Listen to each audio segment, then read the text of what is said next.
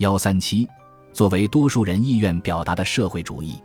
在我们的同代人中间，那些因为多数人决定支持社会主义，所以自己也决定支持他的人，数目绝不可小视。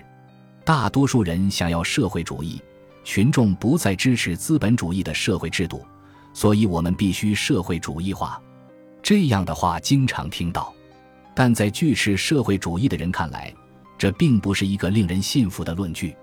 当然，要是多数人想要社会主义，我们就会有社会主义。没有人比自由主义哲学家说的更明白：什么也不能阻止民意，做决定的是多数人，即便这个决定是错误的。如果多数人犯错误，少数人也必须跟着遭罪，而且不能有怨言，不能让多数人明白事理。不就是错误的一部分吗？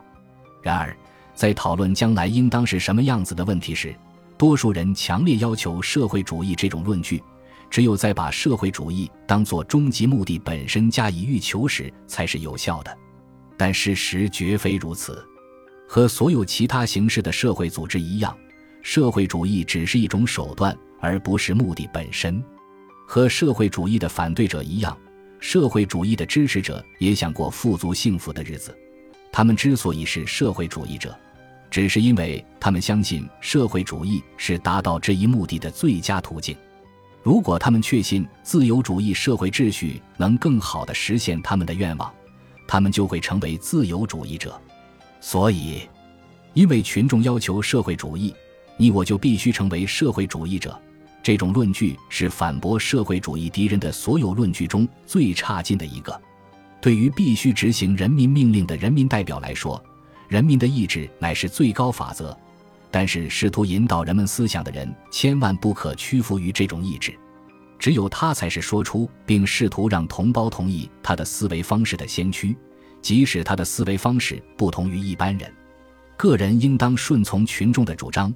不过是在要求仍然用合理的批评来反对社会主义的人放弃理性本身，